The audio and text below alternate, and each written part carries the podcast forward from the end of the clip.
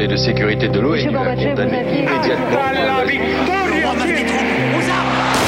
Vous n'avez pas, monsieur Mitterrand, le monopole du cœur. J'ai vu Brazil. Les présidents, ils sont pas pour nous. C'est moi Vous pensez tous que César est un con Comment ce groupe d'hommes peut décider pour des millions et des millions d'autres hommes 12, 11, 10, 9, ignition sequence start. Mesdames et messieurs, culture générale. Bonjour, bonjour à tous et bienvenue dans Culture 2000. Euh, bonjour euh, Johan. Bonjour. Bonjour Jean-Baptiste. Buenos días. Bonjour Léa. Voilà. Je suis consterné parce que Johan a des mouchoirs dans le nez. Voilà, c'est tout. C'est pour ça que j'ai une voix bizarre. Mais sinon, je suis très content de vous retrouver euh, pour Culture 2000. D'autant plus que c'est le dernier épisode de la saison. Alors, on a décidé de faire la fête pour vous emmener et de vous emmener. On va faire la fiesta. On va faire la fiesta et on va vous emmener à Madrid parce qu'on va vous parler de la, la Movida. Alors si pour vous la Movida c'est synonyme de vêtements couleur désiguale, de vodka Fanta avec des gros glaçons, de punk new wave chanté en espagnol et de churros au petit matin par 30 degrés à Madrid, Bah vous avez tout compris. eh bien vous avez des bonnes bases mais on va aller un petit peu plus loin. Vous avez presque tout compris, c'est très bien Yon. Euh, Aujourd'hui on vous parle donc du mouvement euh, culturel parfois défini comme un mai 68 espagnol avec quelques années de retard. Et à travers cette histoire on va essayer de comprendre pourquoi encore aujourd'hui les Espagnols sont les meilleurs quand il s'agit de faire la fiesta, la fiesta. Qu'est-ce que ça t'évoque la Movida Léa? Bah pas grand chose, je connaissais pas du tout avant, euh, D'accord. avant, avant maintenant. D'accord, et donc tu as été mandaté pour nous en parler. Exactement. D'accord, mais c'est très bien. Soyez préparés, ça va être beau. Euh, Jean-Baptiste Et bah pareil, moi je croyais que c'était une chanson de Vincent Lagaffe, du coup j'ai un peu galéré dans mes recherches. Je confondais avec la Zoubida. Voilà. euh, Yoann Mais moi, ça m'évoque quand même euh, les, les films d'Almodovar, euh, notamment Ouais. Talon aiguille, dont je suis un grand fan. Ouais. Et euh, Post-Movida, je et que crois. tu hein. portes oui, aujourd'hui c'est fin des années 80. Et, et ça m'évoque aussi euh, une petite pensée pour Marlène qui n'est pas là, mais on avait été euh, sur une note un petit peu plus culturelle à l'expo euh, photo d'Arles, euh, où il y avait eu il y a deux ou trois ans, je crois, une rétrospective photo sur la Movida. 2019. Et clairement, ça donnait très très très envie d'y aller. C'était plein de couleurs, à l'époque où il y avait de- des expositions, tout ça. Voilà, Ouais. c'était à l'époque où on pouvait faire des trucs. Ouais. Mais, ça revient, ça revient. C'était couleur désiguale, c'est ça? C'était un peu couleur désiguale, euh, couleur travesti. euh, Ok. voilà, c'était super. Allez, tout de suite, extrait sonore. Cet été à Pau, l'Espagne poussera un peu plus sa corne avec le travail de la photographe emblématique de la Movida. Ces années post-franquistes où Madrid bouillonnait et libérait toutes ses énergies. Le moment où la jeune Barbara, issue de la bourgeoisie madrilène, va devenir ukulélé. Faut imaginer que c'est une jeune femme de 20 à 25 ans qui est surtout euh, nourrie de peinture, d'art plastique, euh, dans, son Madrid de, de- l'époque, et qui est confrontée au médium photographique. Comment elle l'aborde? Elle l'aborde un peu de manière déceptive. Elle n'arrive pas à faire tout à fait ce qu'elle veut avec la photo, sauf qu'elle se dit, mais suis-je bête? En réalité, il faut traiter la photo comme on traite tout aujourd'hui, c'est-à-dire en faire du spectacle, comme le faisait Dali, comme le faisaient les surréalistes, avec des objets rapprochés, etc. Photographe, peintre et poète à la fois, Ukulélé va explorer l'art de la composition. Elle réalise ses tirages en noir et blanc, en grand format, et les Ok, on ne parlera pas Oui, de la l'artiste ukulélé, mais au moins vous Bah non, savez qui c'est. c'est déceptif, donc euh, Ben pas en parler. oui, oui, oui. Bon, en tout cas, Benga, c'est parti pour la Movida. Euh, est-ce qu'on, est-ce qu'on, comment est-ce qu'on définit la, la, la Movida? Est-ce que c'est un mouvement politique? Est-ce que c'est une révolution? Est-ce que c'est rien de tout ça? Vous Ouais. la voyez ma question là Ouais, c'est un, Ouais. c'est un peu rien de tout ça, c'est surtout un mouvement culturel, on peut dire culturel et social, euh, qui euh, va un peu se répandre dans plein de domaines artistiques différents. Et puis c'est quand même un peu politique, effectivement, parce qu'on l'a entendu dans l'extrait. C'est l'Espagne post-franco qui se réveille un petit peu, un petit peu beaucoup, et euh, donc avec les valeurs du franquisme qui sont retournées et tout un tas de choses qui se passent autour de la libération des mœurs, etc. Un petit mot sur ukulélé peut-être Euh, un de très bien musique du mal voilà, j'allais faire la même blague. Ukulélé. Euh, Pourquoi est-ce que c'est intéressant de parler de la Movida? Parce que c'est exactement ce qu'on est en train de vivre actuellement. Euh, typiquement, j'ai envie de dire, euh, voilà, Les la fin du Covid, euh, Ouais. voilà, et on a envie de danser. Euh, non, puis c'est quand même un mouvement qui est assez intéressant à, à regarder euh, euh, sur euh, le, le renouveau culturel qui a pu se passer en Espagne à Ouais. cette époque-là, mais aussi, on va le voir euh, en Europe de manière plus générale. D'accord. Ouais, c'est un bon marqueur de, de, de ce changement de période assez finalement assez important et, euh, et fondamental euh, pour la. C'est des l'histoire Portugais, ça. espagnole. Ah oui, je suis pas encore au point. Moi, je, je vise un peu, mais je suis pas encore arrivé. Mais oui, voilà, ça, on, on change vraiment de société et finalement par cette, euh, ce, ce moment de fête euh, excessif, quasi, euh, Oui, ça accompagne on cette transition en douceur. Le post-Covid sera une nouvelle Movida. hein. C'est toi qui prédis ça, monsieur Johan Oui, oui, c'est sûr. Je l'ai vu chance. dans les astres en, Oui. en On frappant verra. les astres Léa, donc. On verra si l'histoire te donne raison. En tout cas, euh, nous, dans notre histoire, il nous faut un Covid pour créer la Movida. Et ce Covid, ce sera ni plus ni moins que le général Franco. Et ça sera pour le grand teint. Adios Franco, la liberté après la dictature. Venga, chavales, vámonos. Pregunta, ¿cuáles eran las caractères... Quelles étaient les caractéristiques du franquisme Bon, vous avez Ça compris, en fait français, c'est plus qu'on facile. l'enregistre et ça passe toujours pas. Je lâche l'affaire. Le franquisme, c'est un mot qui vient de Franco. Ouais, Franco, le général. Le général, le fameux qui est resté euh, 40 ans au pouvoir, euh, grosso modo de 36 à 75 en Espagne.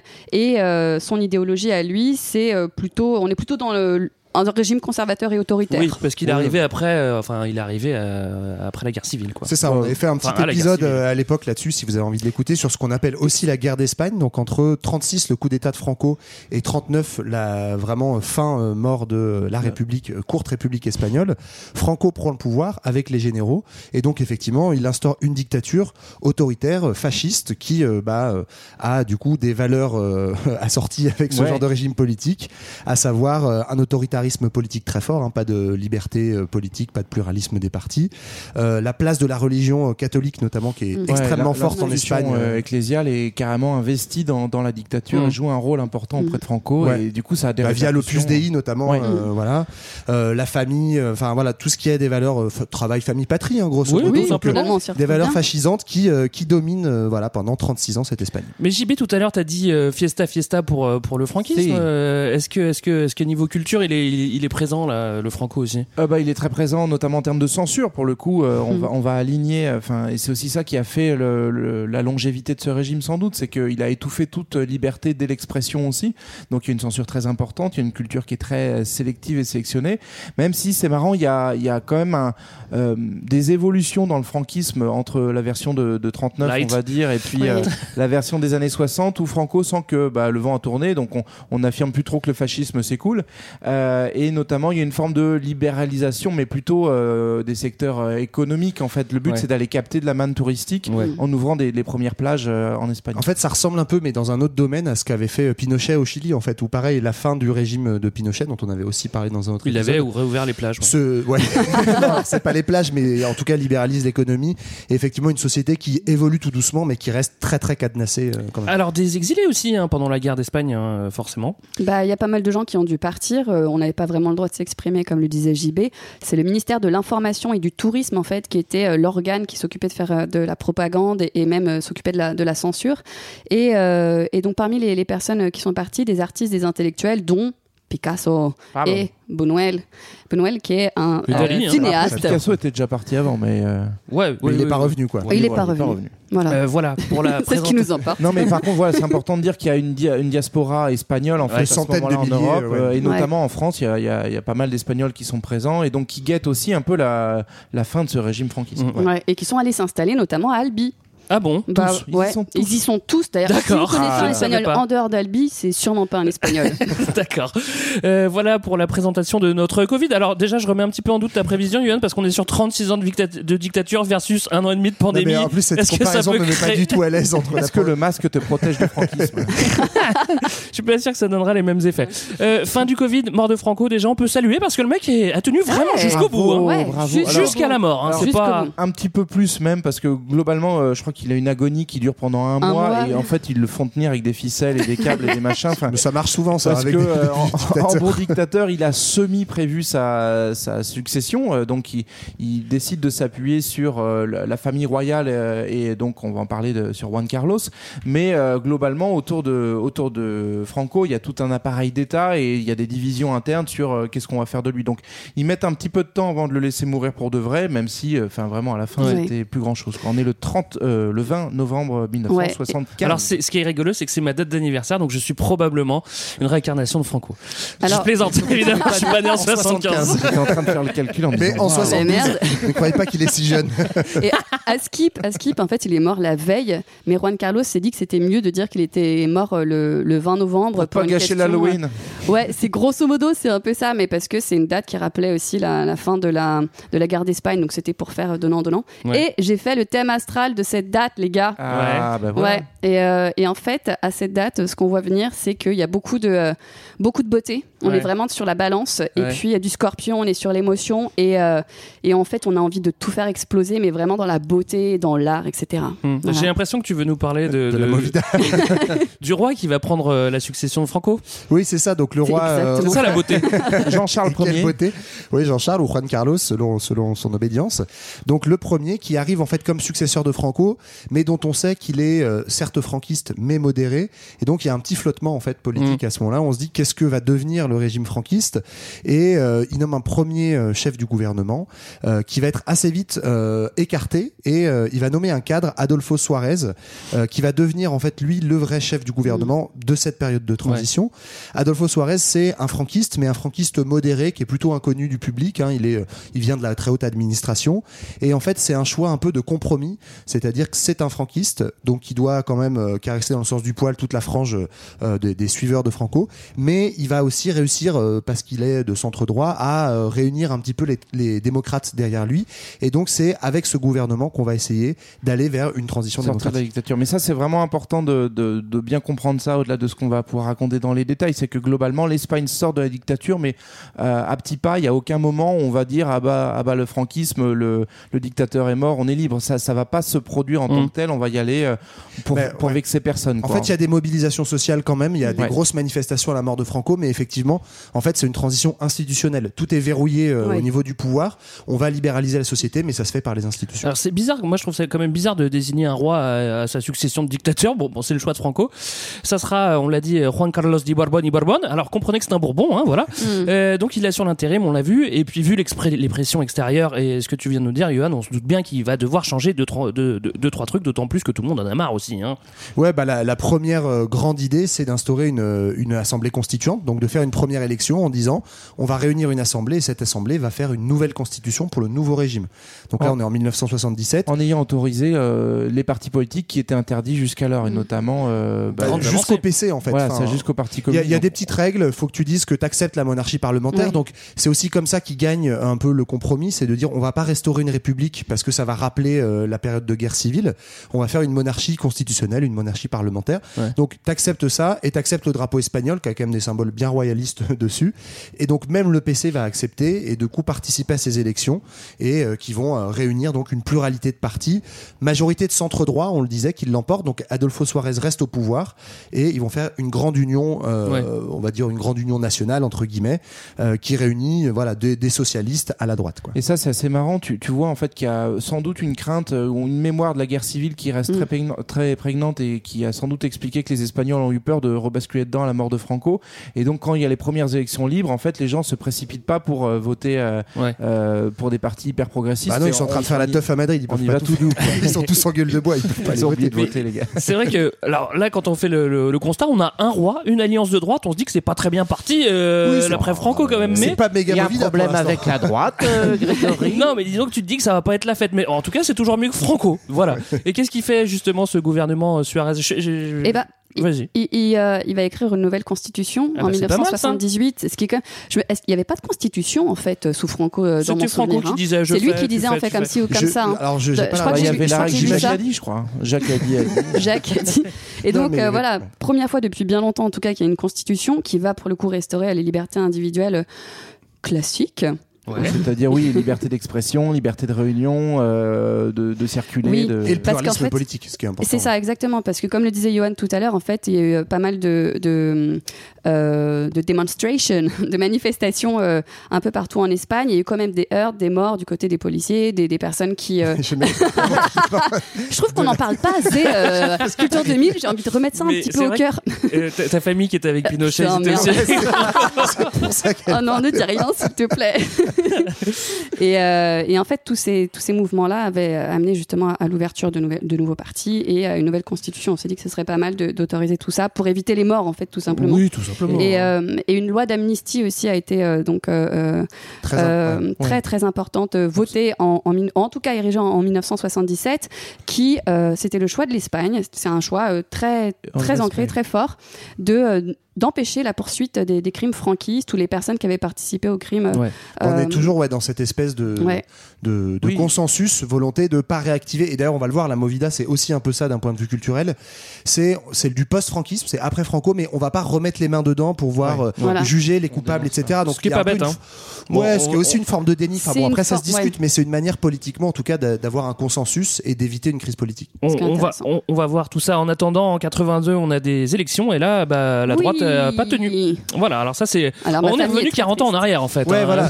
On a perdu 40 ans, quoi, tu vois. ouais.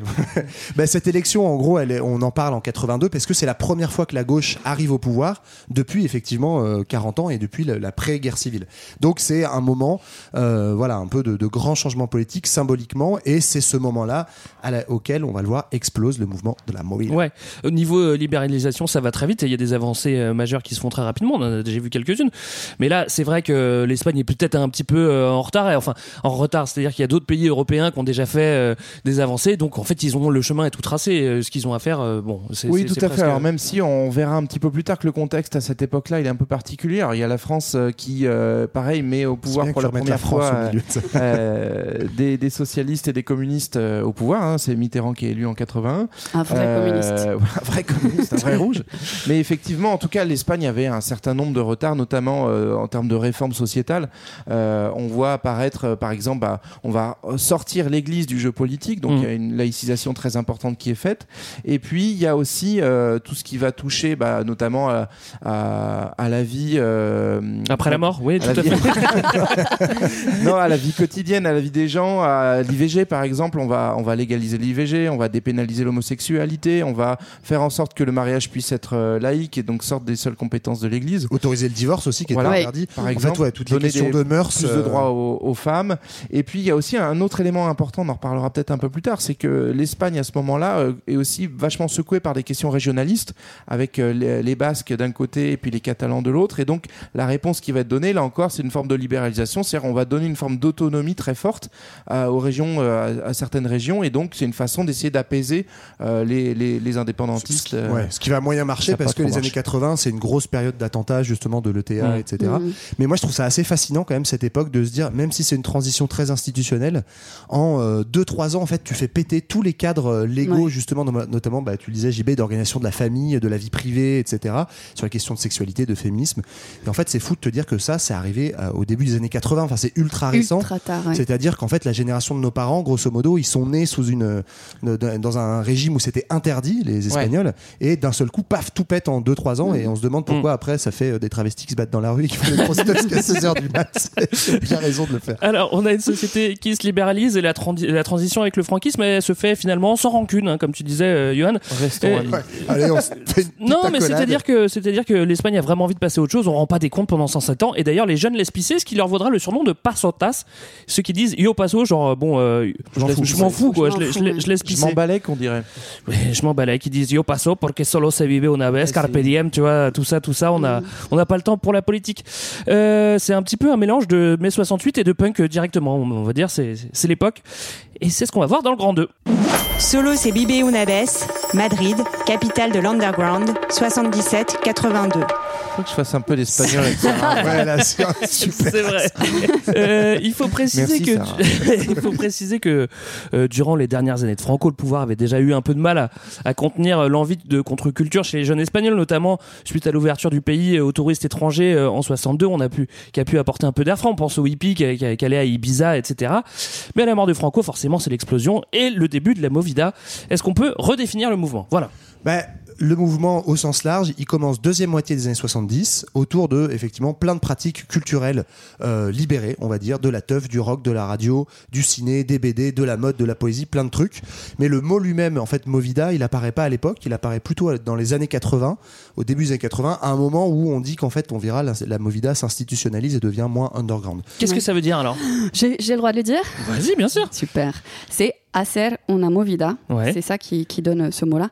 Ce qui veut dire quitter le centre de Madrid pour s'approvisionner en hashish. ça fait une longue phrase hein, pour trois mots. hein. Aller au four, quoi. En fait, euh, voilà, c'est aller au four. Aller En au gros, c'était l'idée de voilà de, de partir de Madrid ou des villes en tout cas et de revenir pour euh, bah, pour euh, en s'en mettre partout euh, dans le nez et dans la bouche. D'accord. Dans le cornet. euh, Alors, si faire la movida peut se traduire par aller au four, euh, quand on achète de la drogue en France dans les 70, ça crée pas autant de bouleversements sociaux qu'en Espagne à ce moment-là. Parce que là, bon, bah, on, on a l'impression de se répéter, mais bon, ça avance quand même. Hein. Oui, en fait, on l'a dit d'un point de vue euh, légal sur la question euh, euh, de l'IVG, de l'avortement, etc.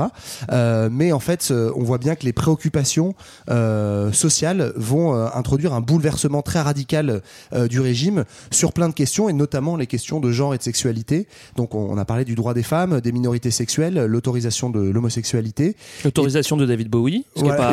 Oui, c'est ça. Ben non, mais alors, par exemple, ça, c'est un très bon exemple. La figure de David Bowie va être vachement euh, reprise dans le- les débuts de la Movida autour de cette mode androgyne qui questionne en fait le genre et notamment le genre masculin, euh, avec euh, cette idée derrière en arrière-fond de euh, bah, s'opposer au mode euh, conjugal traditionnel du couple hétérosexuel monogame. Donc, c'est pour ça qu'il va y avoir euh, toutes ces toutes ces pratiques en fait euh, un peu transgenres ou en tout cas qui questionnent le genre et qui vont bouleverser d'un point de vue sexuel les euh, les, les mœurs traditionnelles du francisme.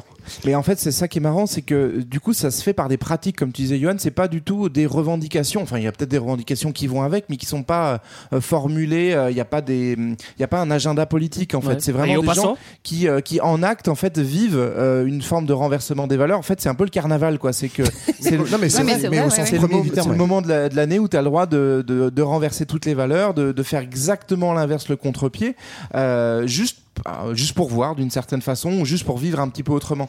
Et donc c'est ça aussi qui est un peu euh, bah, difficile à cerner dans cette movida, c'est que en fait euh, elle, euh, elle émerge par des pratiques sans qu'elle soit fédérée. Il n'y a pas un moment, il n'y a pas une figure, il n'y a pas un texte fondateur qui Mm. dit euh, ce que ce que veut la movida. Oui, d'ailleurs, on, on dit souvent qu'on le résume en le définissant comme un mouvement artistique, mais c'est pas un mouvement effectivement qui a un manifeste. Il n'y a pas de Ouais. chef de file Ouais. comme on l'avait vu par exemple sur le surréalisme. C'est quelque chose en fait, une sorte d'ébullition sociale qui naît un peu partout, un peu nulle part, qui a pas de centre, pas de chef, pas de Mais qui est théorisation. pas, pas d'ambition non plus de changer la société. euh, Et ouais, vraiment pas d'ambition politique, comme le disait JB. il a- Il il s'éloigne beaucoup, les artistes de la Movida s'éloignent beaucoup en fait de, de toute mouvance politique, quelle qu'elle soit, euh, que ce soit à gauche ou à droite en fait. Après, moi, je trouve ça intéressant aussi justement de dire que c'est pas politique et c'est très politique. C'est-à-dire que c'est pas euh, politique au sens où il n'y a pas d'organisation Ouais. Politique, il n'y a pas de revendication comme euh, vous le disiez, mais quelque part par les pratiques, par les actes. En étant politique, on est politique. Euh, ouais, Oh mais là. non, mais c'est effectivement c'est tout le paradoxe en fait de ce mouvement qui dit bah euh, on se désintéresse de la politique, c'est pas pour nous. Mm. Tous les mots en isme, que ce soit capitalisme ou socialisme, on s'en fout, ça nous intéresse pas. On veut dépasser ce truc-là, mais en faisant ça, ils expérimentent un peu comme le mouvement punk. Hein, C'est d'ailleurs, qui reprend c'est les Bah, les années punk aussi. Hein. Voilà, c'est le punk qui a un peu plus de soleil un peu plus de Kalimucho. Oui, c'est ça. Et finalement, ils vont être repris aussi quand même, récupérés par certains euh, politiques qui voient justement quelque chose de politique, euh, notamment à gauche. On, on va voir tout ça. Faut préciser quand même parce que on, on l'a pas trop dit que c'est avant tout un mouvement qui part de Madrid. hein. La Movida, elle est avant tout madrilène. Alors ça Eh oui. s'étendra par Ouais. la suite, mais c'est avant tout ancré à Madrid. Et ça, c'est assez marrant parce que dans, dans la géographie euh, espagnole, en fait, Madrid, c'est l'hypercentre parce qu'on était dans une dictature où tout le pouvoir était, était à Madrid. Mais du coup, Madrid a une réputation de ville triste, qui est une ville très associée au franquisme, Mm. mais qui n'a pas de culture par elle-même, qui est assez morte, en fait. C'est plutôt Barcelone qui fait figure de, de phare à la fois parce que voilà, il y, a, euh. il y a tout ce passé euh, de contestation, mais c'est aussi parce que euh, la Costa Brava, c'est aussi euh, tout le, euh, toute la Méditerranée qui vient rajouter ça. Madrid, c'est euh, la ville un peu triste d'une certaine façon, et c'est euh, et c'est dans cette ville-là que va émerger du coup bah, ce, ce- cette nouvelle vague Mm. ce- qui devient Movida. Une des figures de, de la Movida qu'on n'attendait pas, ça sera le, le- le maire de Madrid qui visiblement lui aussi a envie de faire euh, faire la teuf. En Ouais. réalité, tout le monde a envie de faire la teuf. hein. Il y a même des réacs euh, et des euh, des franquistes qui ont envie de faire la teuf. Enfin, ça c'est tout le monde a envie quoi. Ben, lui, c'est une figure un peu intéressante. Alors, c'est pas un des acteurs directement de la Movida. Enfin, c'est pas un artiste ou c'est pas, à ma connaissance, trois mecs qui allaient faire la teuf. Si, Mais si, en revanche- il a écrit des bou- il a, il a, il a lapin, il a peint, il Ah fait ouais, des vrai. Ah. Non, en tout. tout- non, en tout cas, c'est un ancien prof qui a été exilé effectivement pendant le franquisme. Donc, il est socialiste. hein, il est élu à Madrid en 79 et il est vraiment euh, porté au nu par une partie du mouvement de la Movida, notamment quand il va mourir en 86. Il va avoir en fait d'immenses hommages, euh, de co- des cortèges un peu de dingue dans les rues de Madrid pour aller accompagner son cercueil, parce que en fait, il va permettre cette libéralisation Ouais, il couvre, culturelle de Madrid. Voilà. Ouais. En gros, lui fait rien, mais il permet, il, euh, et en fait, il fait en sorte que Madrid puisse se libérer, et donc il autorise tout ça, à tel point que tu as des témoignages qui te disent que tu avais des, à cette époque-là, début des années 80, des bouchons à 3 heures du matin dans plein centre de Ah Madrid, ouais. parce que les mecs étaient tous avec leur bagnole pour aller faire leur, la teuf à 3 heures, à 4 heures, tu pouvais pas circuler, c'était blindé autour C'est des Coupe boîtes du et des Monde tous les jours, quoi. Ouais, je- ça avait l'air d'être ça, ouais. Et d'a- intéressant, petite anecdote, sa première décision en 77 quand il arrive à Madrid, c'est la restauration justement du carnaval de Madrid qui avait été interdite toutes les années précédentes, Euh, et aussi pour euh, changer la, la- la vision qu'on a de Madrid, exorciser le Madrid des défilés militaires de Franco, etc. Et C'est sûr que euh, c'est pas le même genre de défilé, ouais. et en fait, c'est super intéressant, Franco et Madrid. J'ai regardé un petit peu euh, ce qu'il y avait sur la question. Le père de Franco venait de Madrid. Attention, psychologie et deux balles. Euh, Franco détestait son père. Et donc, Donc. il détestait les Madrilènes et Madrid parce qu'il trouvait que c'était des gens euh, qui faisaient n'importe quoi, n'importe comment, parce que son père couchait avec plein de femmes, etc. Et donc, il a décidé de s'installer à Madrid pour bien leur mettre à l'envers. Et il a dit, vous ferez plus jamais la fête ici.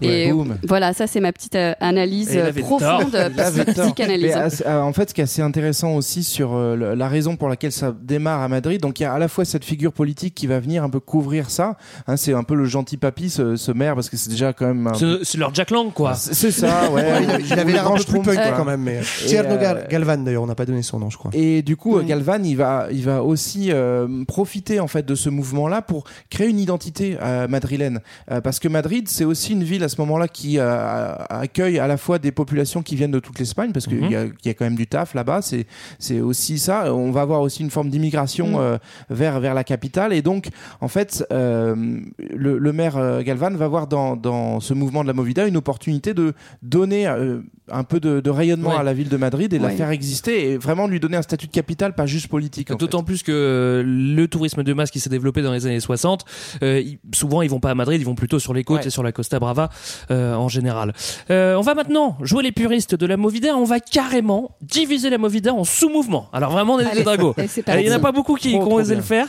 Au début, la Movida, ça s'appelle El Rollo. Qu'est-ce que ça veut dire Arroyo. Ça veut dire à peu près la même chose que, enfin, quand tu Alors- reviens d'être allé au four euh, à hacer una movida, tu dar arroyo, c'est-à-dire Moi, tu vas fumer un bar, mais- c'est très, très- voir. c'est très contre-culture, on peut le dire.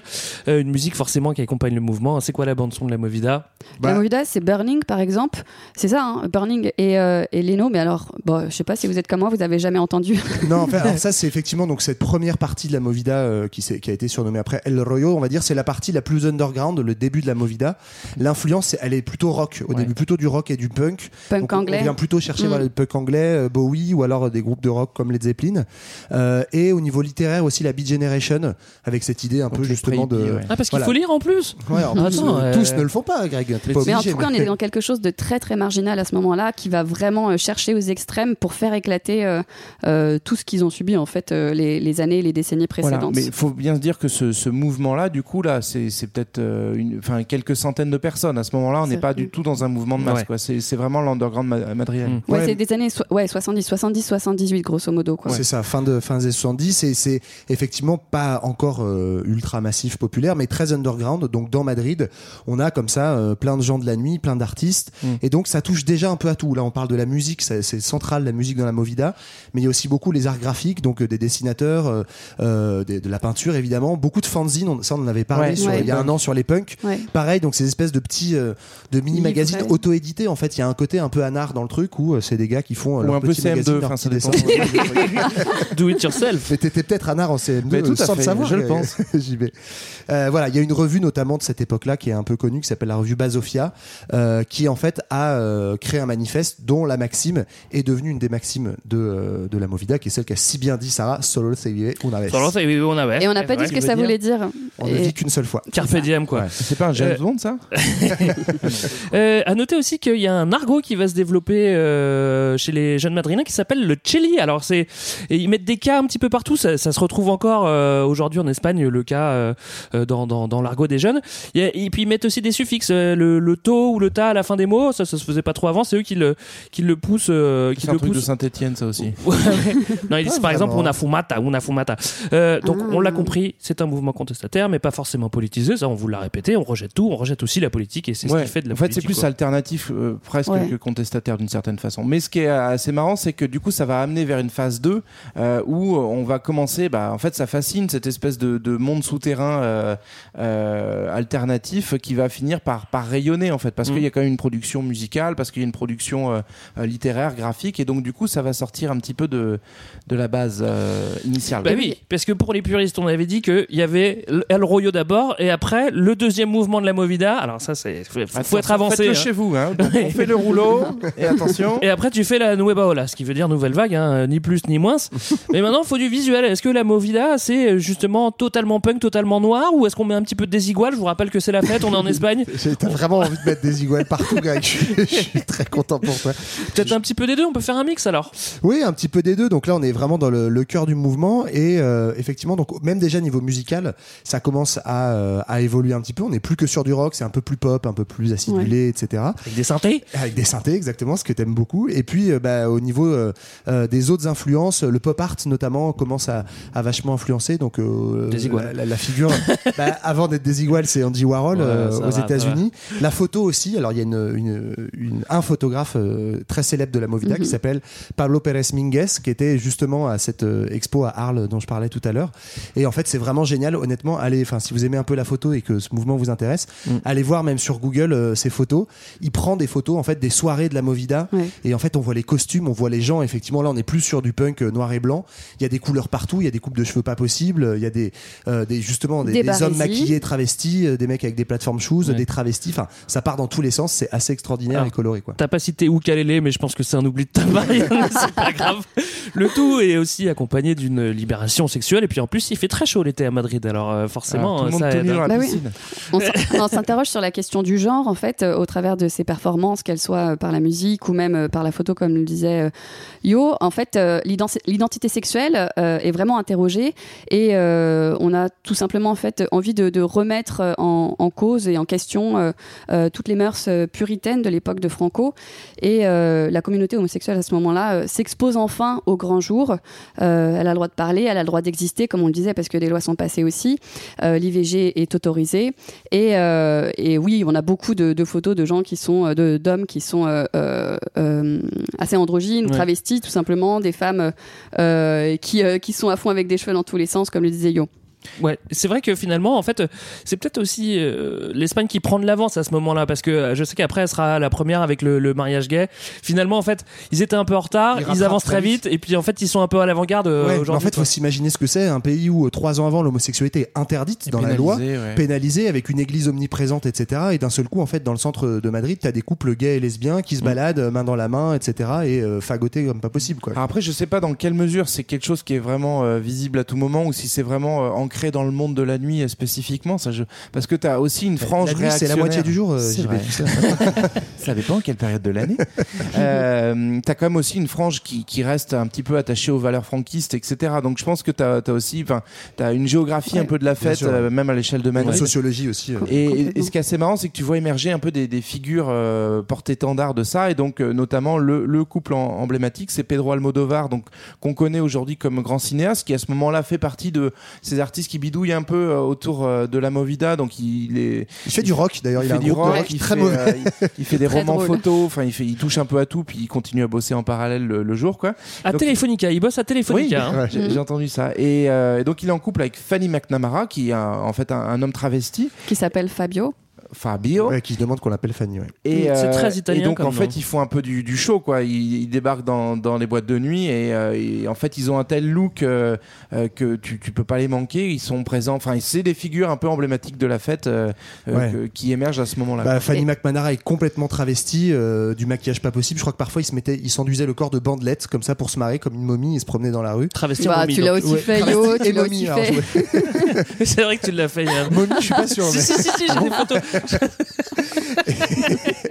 Et Almodovar, ouais, avait des plateformes shoes énormes, pareil, du maquillage comme une voiture volée, des boucles d'oreilles, enfin. C'est génial.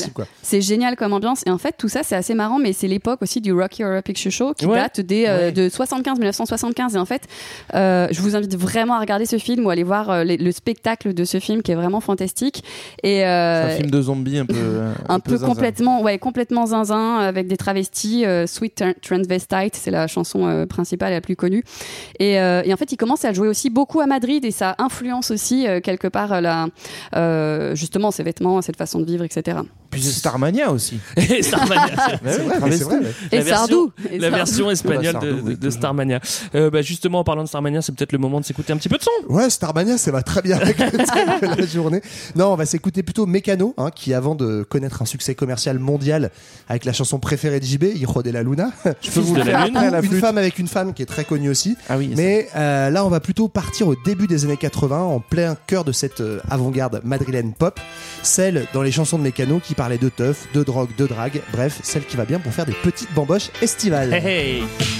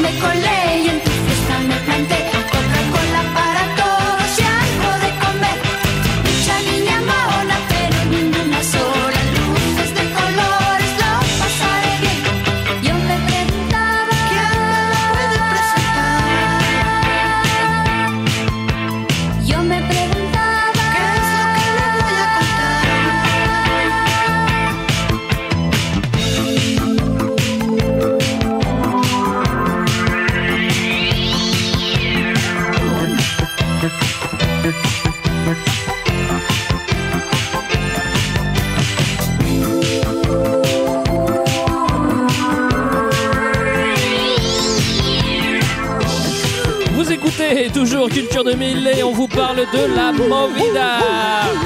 La Movida, c'est le mouvement de contre-culture qui a suivi la mort de Franco. Ça vous suffit comme résumé? Parce que moi, j'ai pas mieux. hein. Voilà, c'est solo, c'est Vivi Unabes. Il n'y a plus le temps pour les résumer. Place à la fiesta, on l'a dit. hein.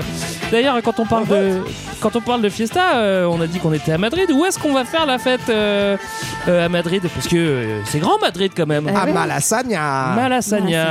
C'est le quartier hipster Malasagne aujourd'hui, non Ouais. euh, Et- oui. Je sais pas ce que c'est aujourd'hui, En Malasagne. fait, c'est un, quartier qui, euh, qui est pauvre au départ, qui est vraiment. euh, Enfin, qui, Qui est carrément insalubre. Ouais, qui est complètement insalubre. Et d'ailleurs, Franco, au départ, en arrivant à, à Madrid, euh, avait euh, pensé à le détruire, à le raser. Est-ce que c'est parce que c'est là que vivait son père ou- Certainement Sûrement. et, euh, et finalement, en fait, la, la population s'était rebellée euh, et ne voulait pas. En fait, c'est quand même un, un fort euh, symbole, ce quartier-là, parce que Malassagna, au départ, c'est le nom d'une d'une adolescente. Je- J'ai oublié son prénom, on va l'appeler euh, Malassagna Car- Carmen Malassagna.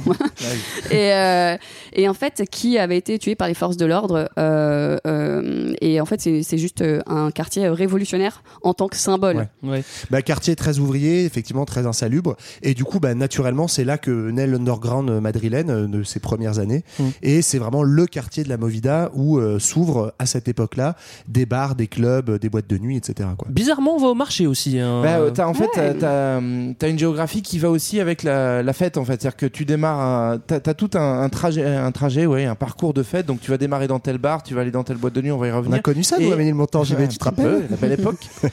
Et euh, ils finissent au marché aux puces, donc euh, je vais vous le faire. Le quartier El Rastro. Ouais, quoi. Parfait, parfait. Euh, Marché en plein air. Voilà, marché en plein air. euh, T'as les petites puces, les petites brocantes. Tu peux t'acheter ton petit sandwich jambon beurre, la frite. Ah non, c'est pas là. Non, plutôt- fricandelles. La tapas. À mon avis, c'est là ouais, tu te fais, euh, tu te fais un petit after avec une dernière bière, t'achètes une croûte pas possible au marché pour la mettre chez toi et regretter parce que Voilà. c'est trop kitsch. Voilà. Alors moi pour la petite histoire j'ai aussi entendu que visiblement c'était un lieu de rencontre avant même la mort de Franco parce que ça permettait à ceux qui étaient sapés différemment de pas se faire repérer c'est à dire que si t'as euh, cinq gars euh, cinq gars et filles sapés chelous tu fais croire que t'es dans tu- une fripe quoi. tu te mets dans un bar tu vas te faire repérer tandis que là dans le rastro avec euh, avec tout le monde qu'il y avait finalement ça leur permettait de pas se faire Mm. griller par la gua- Guardia Civile voilà Euh, ensuite on a quand même des clubs des salles hein. de toute façon on va pas faire que la fête dehors hein. Non, il y a une salle mythique notamment qui s'appelle le Rock Ola, euh, qui ouvre en 81, donc elle ouvre déjà quand le mouvement euh, bat son plein, on va dire. C'est à la fois une salle de concert et un centre artistique dans lequel on va voir évidemment des concerts, hein, et y compris donc bah, Mécano, on verra d'autres groupes comme Alaska et Los Pegamoides notamment, euh, mais aussi des groupes étrangers. Quand Iggy Pop et euh, Dépêche Mode viennent en Espagne, ils viennent se produire au Rock Ouais. Ola, qui est un peu the place to be pour la musique euh, de la Movida.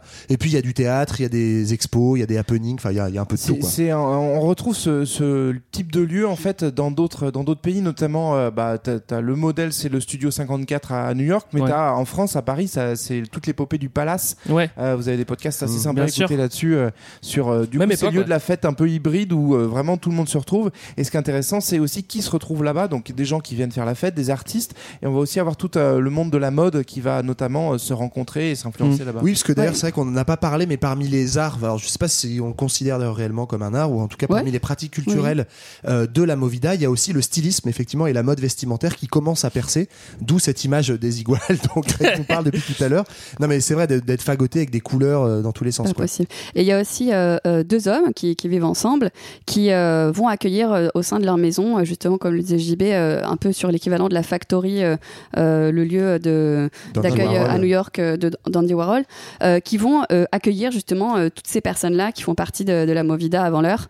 Et, euh, et en fait, les photos notamment qui vont être prises, toute la, la question de l'art de la photographie, en fait, l'idée, ça va être de pas forcément aller à l'extérieur, euh, regarder, euh, prendre des photos des champs ou des montagnes, mais c'est vraiment, on prend ses copains, on est en train de, de, de passer un bon moment. Peut-être que demain, personne ne vivra plus, donc en fait, on, on, On immortalise. on euh, immortalise tout ça et ses potes, Ouais. quoi. Et d'ailleurs, cet endroit, donc, qui s'appelle la Casa Costus, Costus, euh, et donc c'est donc ce couple d'homosexuels qui accueille en gros euh, tous leurs potes euh, de la Movida, a été immortalisé dans un des films, un des tout premiers films, je crois, de- d'Almodovar, Almodovar. où il y a des scènes qui sont tournées dans l'appartement. Ah oui. donc c'est vraiment un peu la bande de copains. Bah attends, je peux Ouais. squatter ton salon cet après-midi, Mm. je fais venir des meufs et je tourne un film, quoi. C'est un peu ton salon, Greg. oui c'est ça c'est ça euh, d'autres lieux un peu Almodovar. oui c'est vrai bah, j'osais pas te le dire tu vois qui sera ton Fanny McManara je ne sais pas je ne sais pas Euh, d'autres lieux si si vous en avez vous en avez il faut Bah, qu'on il y, a- il y a Ouais. le cinéma Alphaville. ouais Alphaville. ok Euh, voilà, donc parce qu'en fait, bah, on l'a dit, il y a- c'est aussi associé à la production cinématographique. Il y a déjà du cinéma en Espagne, mais là, ce qui est intéressant, c'est ce côté euh, cinéma totalement débridé qui va vers, vers, euh, l'absurde. Donc, Mm. Almodovar, c'est la figure de proue, mais il y en a d'autres qui produisent. Et donc, du coup, bah, le, le cinéma vient aussi. euh, bah, ça- c'est Oui, le lieu de la production. euh, ouais. et c'est aussi là où on va importer les influences étrangères. On parlait du Rocky Horror Picture Mm. Show, par exemple. Euh, c'est euh, voilà, un cinéma qui va avoir une programmation tournée euh, vers, euh, vers la Movida. D'accord. Et plein de plein de- d'autres clubs, de boîtes mythiques qui vont durer en fait assez peu de temps, mais euh, ce temps-là, notamment la, la Via Lactea, donc la Voie lactée, euh, El Sol, El Le Jardín, le soleil c'est important de traduire les le noms pan- espagnols Pentagrama, le pentagramme etc. le etc. ok. Bon, on a maintenant une bonne cartographie des lieux où faut aller, où faut aller même si j'imagine qu'il y en a pas mal. Bah, ils, aller. ils sont plus trop là, mais ouais. J'imagine qu'il y en a pas mal qui sont fermés. Au passage, je salue mon ami Julian, Julian Cassin qui habite à Madrid et qui m'a voilà. fait faire mes premiers pas à Malassania. J'étais très ému. Julien, si tu peux nous faire une cartographie, voir ceux qui restent de la Movida à Malassania, Ah. Envoie-nous on des serait photos. très content. Envoie-nous des vu, photos. euh, sur Airbnb, vous pouvez rés- euh, réserver une visite de, du quartier. Voilà. Exact. On- Je vois que toi et moi on va sur les mêmes sites. On était vraiment un cours de source. Vous étiez, vous étiez sur le même site. En attendant, euh, on va dans Grand 3. Movida, la fête et la fame, 82-86.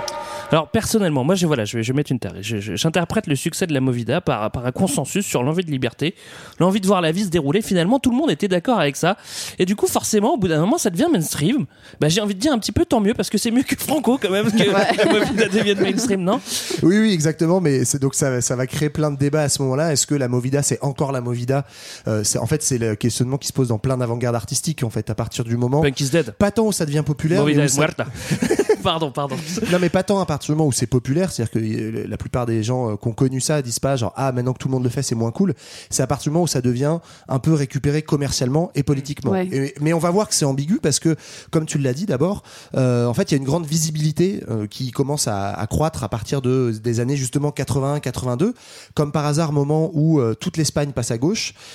Donc le maire de Madrid est, est, là depuis installé depuis euh, 3-4 ans et les médias commencent vraiment à avoir, enfin en tout cas le, le- pardon la Movida a pignon sur rue, les médias en parlent beaucoup. Mais c'est là où il Et- forge le terme d'ailleurs. C'est ce que tu disais tout c'est à l'heure. C'est qu'on invente le terme Movida à ce moment-là.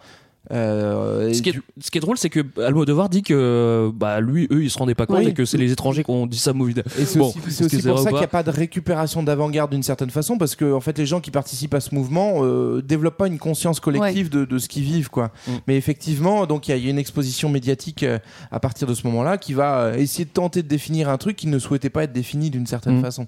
Euh, et donc effectivement, bah, tu as, des retombées euh, un peu euh, un peu négatives, mais tu en as d'autres positives. C'est-à-dire que ça va amener le mouvement à se structurer, à être aussi, euh, enfin, se structurer euh, très marginalement, mais en tout cas à devenir accessible, euh, à devenir visible. Notamment, il y a le développement de, de médias propres à la Movida, donc la, la Luna de Madrid, qui est donc un peu le, le journal, l'officiel des spectacles. Où, où tu vas pouvoir retrouver les infos sur les expos, les concerts, qu'est-ce qui s'est passé, qui était à Ouais. fête, tout ça. Alors, ça, ça devient mainstream. bah oui, moi, je, comme, comme je vous le dis, je trouve pas que ce soit une mauvaise chose. On parle aussi de ré- récupération. Quand on est un vrai punk, euh, là, à ce moment-là, on peut, on, on peut être un peu plus critique euh, vis-à-vis du mouvement, quoi. Bah effectivement, ça va créer, d'ailleurs exactement comme dans le mouvement punk, un phénomène en fait de scission parmi les artistes entre ceux qui acceptent de prendre ce tournant, on va dire commercial. On pense notamment au groupe Mécano qui va acquérir une notoriété internationale, va signer chez une grande major, euh, etc. à ce moment-là. Euh, et puis d'autres groupes qui vont refuser ça. Et donc il va y avoir des tensions, des divisions euh, chez certains groupes, notamment euh, Caca del Luce qui était un, un- un des groupes un peu fondateurs de cette espèce de des- euh, transition entre le punk et, euh, et la movida. Los Et del Rio aussi, non Exactement. Et donc voilà, ce qu'on appelle en fait vraiment la movida, à partir du moment où le nom est employé, c'est ce moment d'explosion au grand jour, de diffusion à large audience, à la radio. Il y a même une chaîne, une émission télé qui s'appelle La Edad de Oro, donc l'âge Mhm. d'or, et qui va euh, en fait justement faire bonne presse de tout ce qui se passe un petit peu de pratique artistique à ce moment-là. Et euh, pour euh, continuer là-dessus aussi, euh, c'est euh, euh, pas seulement euh, juste dans Madrid, excusez-moi, c'est plus à Madrid, euh, c'est plus réservé à Madrid, ça va aussi au-delà de Madrid et ça s'étend à toute l'Espagne, ce mouvement-là, donc à Barcelone, à Bilbao, euh, à Vigo aussi en, en Galice, un peu partout, et euh, au-delà d'être connu aussi à l'international, c'est-à-dire que ça, ça devient national, quoi. Mais en fait, voilà, ça c'est le bon côté pour aller dans le, pour te brosser dans le sens du Ouais, j'aime bien ça, Il en j'aime a bien. dit. Effectivement, parce que ça devient populaire, ça commence à être connu en dehors de Madrid, tu le dis, donc ça devient vraiment un phénomène là pour le coup espagnol. Euh, ça permet aussi en fait à plusieurs arts mineurs à l'époque qui n'avaient pas de thunes de commencer à avoir de la visibilité et notamment en fait paradoxalement, alors que certains groupes commencent à signer chez des majors comme euh, comme euh, Mécano, en fait il y a c'est le moment d'explosion de euh, tout un tas de labels indépendants, de labels musicaux, parce qu'il y a plein de groupes un peu connus espagnols, madrilènes qui continuent d'être sur des labels indépendants, mais qui du coup braquent les projecteurs sur eux. Donc il commence à y avoir de la thune qui rentre et certains arts mineurs profitent de cette Ouais. reconnaissance. C'est vrai aussi pour la BD, euh, pour le dessin en fait, qui sont pas des arts euh, très financés, le design et le stylisme, on en parlait tout à l'heure, qui commencent à devenir aussi une Ouais. des figures de proue du mouvement. Et puis il y a le ciné aussi dont on a dont on a parlé un petit peu tout à l'heure avec notre avis notre ami Almodovar qui va aussi porter la Mobida et, et finalement mettre en valeur une esthétique très espagnole qui, qui nous nous est arrivée telle quelle. C'est vrai que tu parlais de talons aiguilles quand tu penses quand tu quand as les, les couleurs de talons aiguilles et l'ambiance, t'es directement avec Almodovar et directement euh, avec la Movida. Ce qui est drôle aussi c'est que lui il était un peu plus vieux. C'est-à-dire que quand il commence Ouais. à faire ses premiers films, Il a il a déjà 40 ans. 30 balais. Ouais. Ouais, là, euh, 30 euh, ouais, je crois qu'il a plutôt euh, autour de 30 Ouais, ans et 30, il bosse avec des jeunes de 18 ans, tu vois. Donc il y a quand même il y a quand même il y a quand même quelque chose à Un dire sur écart. Almodovar. Ouais. non mais oui, il y a un écart de génération parce que lui, il était là entre guillemets parmi, les premiers quoi. Et oui, lui, il est arrivé. On, on en parle maintenant? Oui. Allez, ok. Lui, il est arrivé à Madrid. euh, il n'est pas madrilène au départ. Il est arrivé. Il a fait plein de petits boulots, comme le disait JB tout à l'heure. euh, plein de petits boulots alimentaires. Sa passion, c'est le ciné. Il veut faire que du ciné tout le temps. Et en fait, il va commencer à faire des petits courts métrages en super. Donc, c'est la pellicule. Et euh, évidemment, tout ça en fréquentant beaucoup la nuit, le milieu underground. Et il va faire un petit peu tout, de la vidéo, de la musique aussi. Vous pouvez aller voir sur internet. Il y a des très bonnes vidéos de, de lui qui, qui danse. Et on aime beaucoup. Ouais, il a- il y a des, on trouve des lives encore Ouais, de des lives. son duo Franchement, Manara, c'est incroyable. ouais, franchement, dur, regardez, c'est fantastique. Et ce gars, il, il crève aussi l'écran. Il En est assez fort. hein. pour C'est celles- magnétique, ouais. Pour celles et ceux, je suis pas sûr qu'il y en ait beaucoup de nos auditeurs, mais qui ont grandi à Paris ou qui ont été à Paris ces dernières années, qui ont connu un endroit qui s'appelait euh, la Miroiterie, qui était euh, un des, l'un des Ouais. plus vieux squats de Paris, où il y avait beaucoup de punk avec un son vraiment dégueulasse. Moi j'aimais bien, mais c'était vraiment de, enfin, le son était pourri. Et en fait, tu vois ces images, t'as l'impression vraiment de nouveau, à la quoi. Miroiterie, Ouais. mais avec des travelots qui font un- une musique en espagnol. Enfin, c'est vraiment un mélange incroyable, quoi. C'est c'est génial. Et euh, de sa personnalité est très très extravertie. Et, euh, et en fait, euh, il va faire un, un premier long métrage qui va devenir un film culte et qui va euh, être porté comme un étendard de la Movida. Euh, ce film, il s'appelle Pepi, Lucy, Brom y otras chicas del montón. moi, j'ai et ça. euh, en gros, l'histoire, c'est Pépi, c'est une femme qui va qui cultive de la marijuana sur son balcon, qui va se faire violer par son voisin policier. Elle décide de se venger avec ses copines et la femme du policier. Et euh, C'est très Almodovar. hein. De toute façon, c'est ça. Mais enfin, ouais, c'est très Almodovar, mais c'est son tout premier euh, C'est son long tout, métrage. tout premier film. Et on va retrouver euh, une, euh, une des figures justement du, du cinéma de la Movida, qui est Carmen Maura, qui va être la, la muse emblématique de, de- finalement de, enfin, d'Almodovar, mais aussi de plein plein d'autres Ouais. cinéastes euh, de cette époque-là. Bah après, c'est vrai qu'il aura Victoria Abril qui, est- qui fera une Ouais. carrière en France aussi parce qu'il parle bien ça, français. ouais, les, les gens qui analysent un peu le cinéma d'Almodovar euh, le font aussi par époque de Ouais. figures iconiques. Donc là, sa première époque, c'est Carmen Maura. Après, effectivement, c'est euh, Victoria euh, Abril. Victoria Abril. Après, c'est Penelope Cruz. Et, Et, euh, qui correspond à des époques différentes un peu de et son, Antonio. Et Antonio Et Banderas. Antonio Banderas, qui, ouais. traverse les trucs, revient. Ce qui est intéressant sur ce film dont tu parles, c'est que pourquoi est-ce qu'il devient culte? Alors, en fait, il devient culte. À l'époque, il n'est pas du tout connu, hein, Almodovar. Il devient culte dans le milieu de la movida, dans le milieu de l'avant-garde, mais parce qu'en fait, il rassemble en un seul film tous les interdits du franquisme. Ouais. Justement, tu l'as dit dans l'histoire, c'est la drogue, la sexualité, la violence, le viol conjugal, la- misère, l'alcool, Ouais. etc. Et aussi, euh, et c'est ce qui explique le- les succès du cinéma, euh, en fait, il, il réussit à créer Almodovar par le cinéma un art capable de réunir tous les autres arts en fait Ouais. de la movida.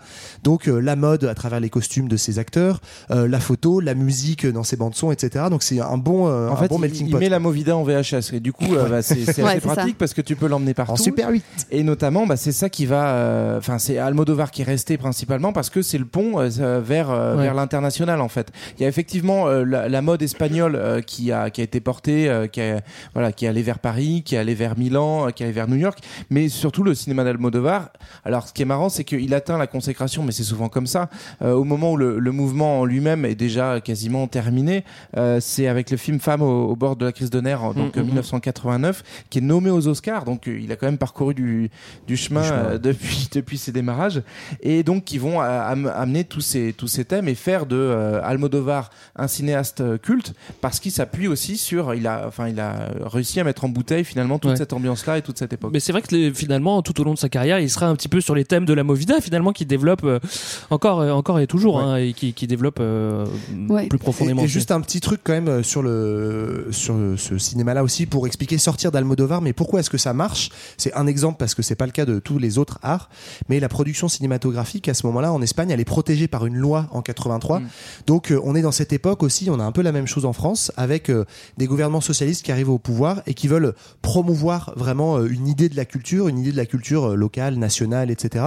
Et donc on va subventionner la production cinématographique espagnole, ce qui va permettre de stimuler en fait des lieux comme le cinéma Alphaville dont on parlait et, et faire, faire émerger parmi eux euh, des gens comme Almodovar. Et le, et le point de contexte derrière tout ça, c'est que l'Espagne, en fait, elle a besoin de se racheter une nouvelle image. C'est-à-dire que depuis qu'ils sont passés à la démocratie, leur but, c'est d'intégrer la communauté européenne.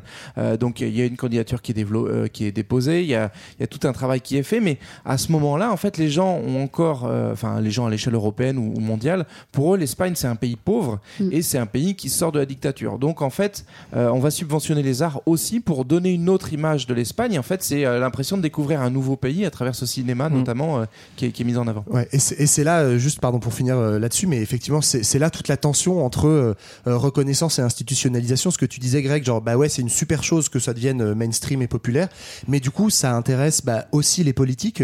Le maire de Madrid pour faire concurrence à Barcelone, l'Espagne tout entière pour redorer son image, Mm. et donc, en fait, ça devient réutilisé et dé- dépossédé, entre guillemets, de, de sa Ouais. racine des gens qui étaient les acteurs de ce mouvement. Alors, au-delà de toutes ces belles choses, toute contre-culture a ses excès et euh, ses déboires, et euh, cette grande envie de liberté euh, s'accompagne aussi de drogue en grande quantité pour le meilleur, mais surtout pour le pire, parce qu'en plus, les années 80, c'est l'année de l'héro- c'est les années héroïne, donc euh, forcément, il y a beaucoup de drogue dans le mal quand il y a l'effort, quoi. Ouais. Ça devient un peu plus un peu plus intense à ce moment-là. En fait, euh, il y avait déjà de l'héroïne, il y avait déjà du hashish, il y avait déjà de la coke euh, auparavant, dans les années 60 et 70, euh, simplement on pouvait pas l'utiliser comme ça euh, à foison devant tout le monde euh, dans toutes les soirées. Sachant que c'est même pas. euh, Enfin, le maire de Madrid est plutôt laxiste là-dessus et il punit Ouais. pas trop non plus. Donc, euh, forcément, ça. Bah, c'est ça, ça devient en plus c'est une drogue à ce moment-là en Espagne euh, qu'on identifie comme euh, sociale, assez facile d'accès, qui pose pas trop de problèmes. Je parle de la cocaïne là, Ouais. pardon.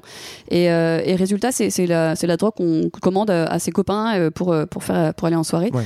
Et euh, très très utilisé à ce moment-là. Et euh, en fait, on le fait de façon complètement décomplexée. Mais là encore, pour le mettre en contexte, en fait, les années 80, euh, en Europe en général, hein, c'est c'est une décennie d'explosion de, de la production, enfin en tout cas de la consommation en Europe de drogue. C'est aussi, ça se, faut, le- faut le mettre dans un contexte post-hippie, où en fait, à partir des années, de la fin des années 70, euh, la drogue, elle a, elle a une connotation presque politique en fait. Elle fait partie de l'expérience euh, créative. On se rappelle les Beatles, etc., qui vont en Inde. Il y a cette idée de prendre de la drogue pour aller explorer d'autres champs de perception, pour euh, mettre en forme une forme de contestation, mais aussi de contestation très individuelle. Enfin, moi, je trouve ça intéressant parce que c'est assez paradoxal.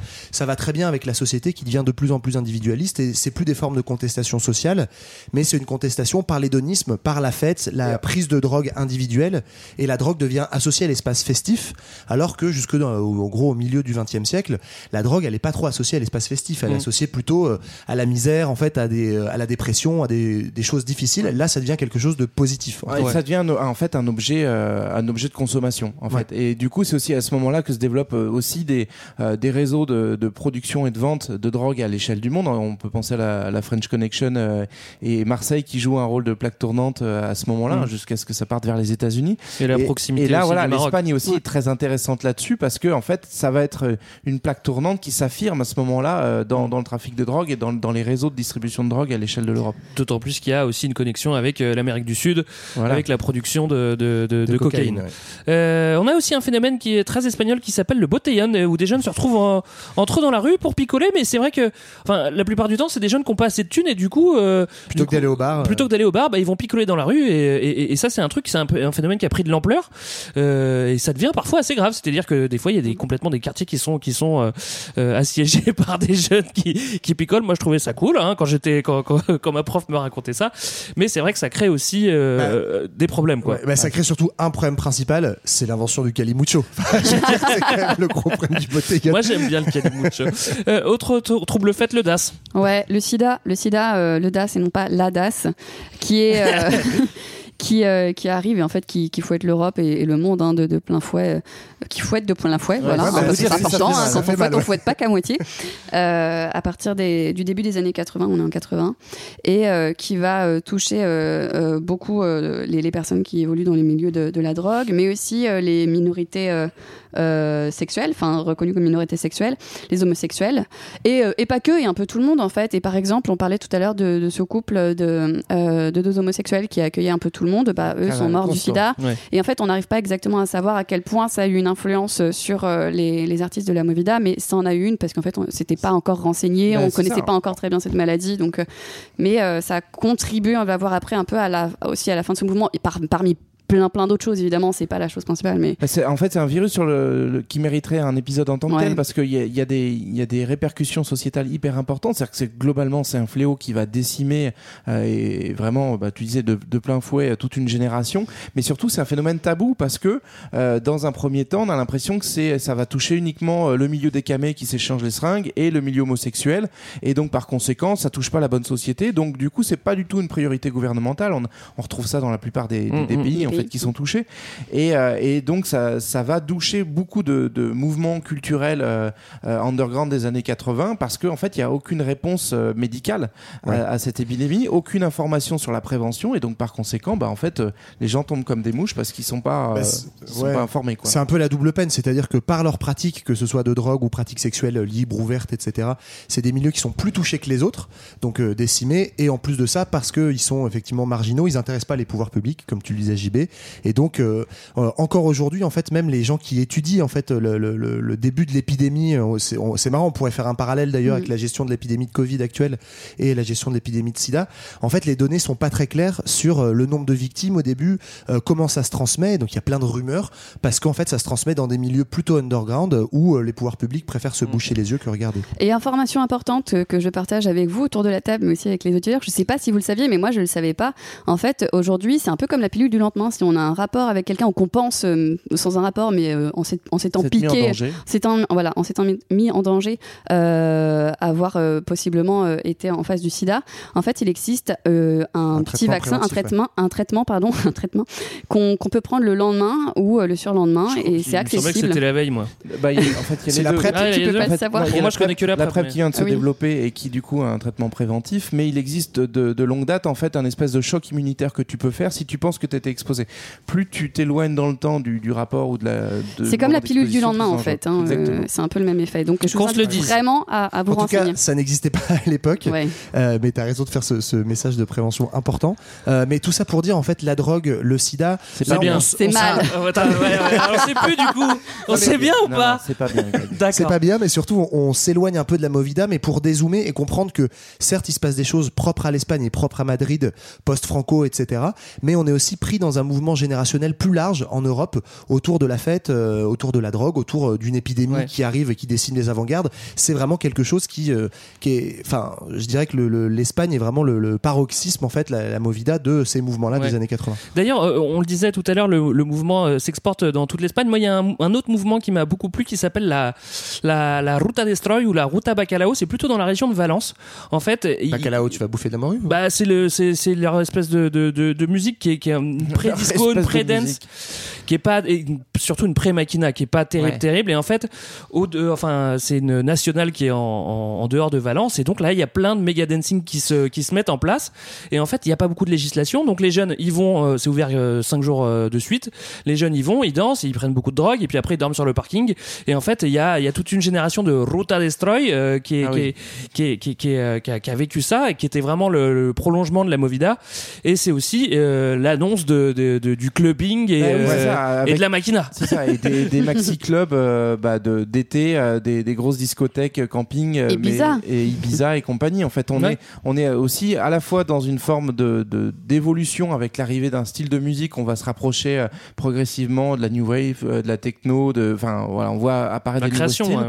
Et puis en plus de ça, une forme aussi de commercialisation parce que tu vas avoir des établissements euh, beaucoup plus gros qui euh, nécessitent un certain nombre d'investissements à mesure que ça va être euh, encadré par la Ouais, loi, etc. D'autant plus qu'il y a de plus en plus d'étrangers qui viennent Ouais. faire la teuf Ah oui. euh, en Espagne. Et pourquoi? Bah Parce que c'est là-bas qu'on fait le mieux la teuf en Et Espagne, il faut cher. bien le dire. Mais c'est drôle aussi cher. de se dire que effectivement, par exemple, dans les années 90-2000, des pratiques culturelles autour de, en gros, de la discothèque, la boîte de nuit, qui apparaissent très mainstream, voire un peu ringardes pour certaines personnes, en fait, sont quelque part les héritières Ouais. de cette époque-là Ouais, où ouais. on commence à électroniser la musique, l'enregistrer, foutre du son de manière un peu sauvage, euh, ce que tu disais pour la Ruta Destroy, ou dans des clubs un peu, un peu dark de Madrid. Et puis petit à petit, bah, c'est devenu quelque chose euh, qui est, qui, qui est vraiment euh, normal, euh, enfin normé, quoi. En fait, Boris, soirée disco, c'est l'héritier de la musique. C'est ça, Ah, excellent.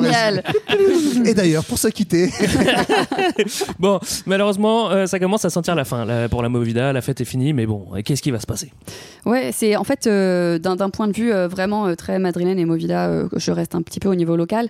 Euh, 86, ça devient une, une date de fin pour la Movida parce que euh, il y a plein d'événements euh, symboliques en fait qui, euh, qui qui arrivent. Déjà, il y a le décès d'Enrique Tirano Galvan, le fameux maire, Hmm. euh, qui qui va contribuer à ça. Il y a aussi la disparition de la revue phare de la mouvance, la Luna de, de Madrid, et puis euh, euh, La Lune de Madrid. la Lune de Madrid et la fermeture aussi de tous ces espaces dont on parlait, de plusieurs espaces, le Rocola ou, ou Ouais. Almodovar justement euh, euh, faisait un peu la fiesta. Et, euh, finalement, désormais rien ne sera plus pareil. Ouais, et puis l'arrivée des en boîtes fait, de nuit. puis on est, on était, on l'a annoncé, la Movida, c'est une transition, c'est une sortie du franquisme. Au bout d'un moment, bah, les années sont passées, ça y est, la dictature, elle est loin derrière. On est à peu près assuré. Alors, on a quand même passé sous silence. Il y a eu une tentative de putsch en 80, mais qui n'a pas du tout fonctionné. Donc, l'Espagne rentre dans la communauté européenne. En gros, il se normalise à fond.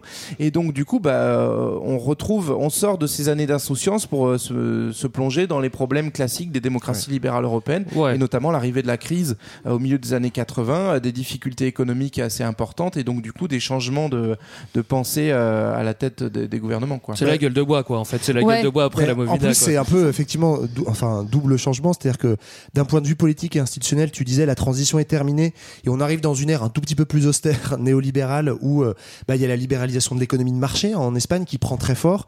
Il y a euh, l'intégration européenne aussi à l'Union européenne avec le traité de Maastricht au début des années 90, etc. Donc le contexte politique institutionnel change Et la Le- machina, hein, moi j'insiste.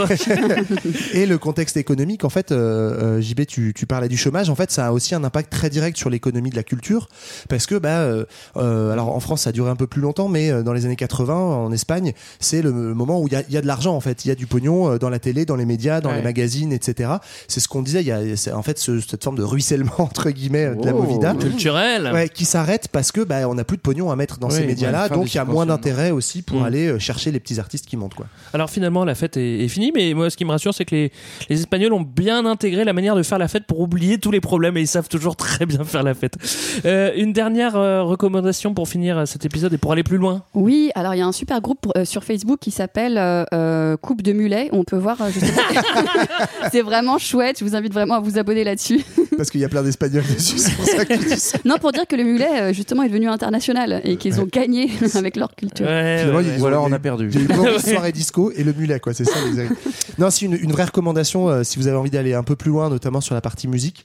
C'est euh, l'émission Jukebox de France Culture Ouais. qui a fait un épisode très bien sur euh, la Movida qu'on vous recommande. Pour écouter, et notre chanson préférée, euh, mais qu'on va pas écouter maintenant, euh, de, de Mécano, qui s'appelle Hoy. Et c'est quoi après? No me puedo levantar. Voilà. Euh, Parce que je suis un gueule de bois.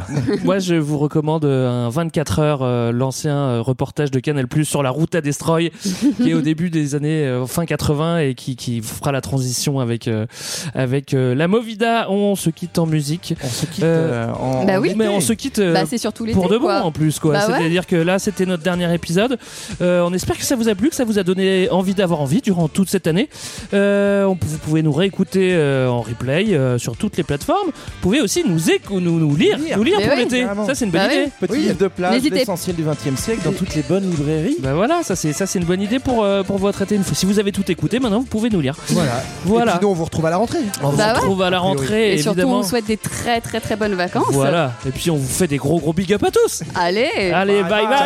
Ciao. Tengo los huesos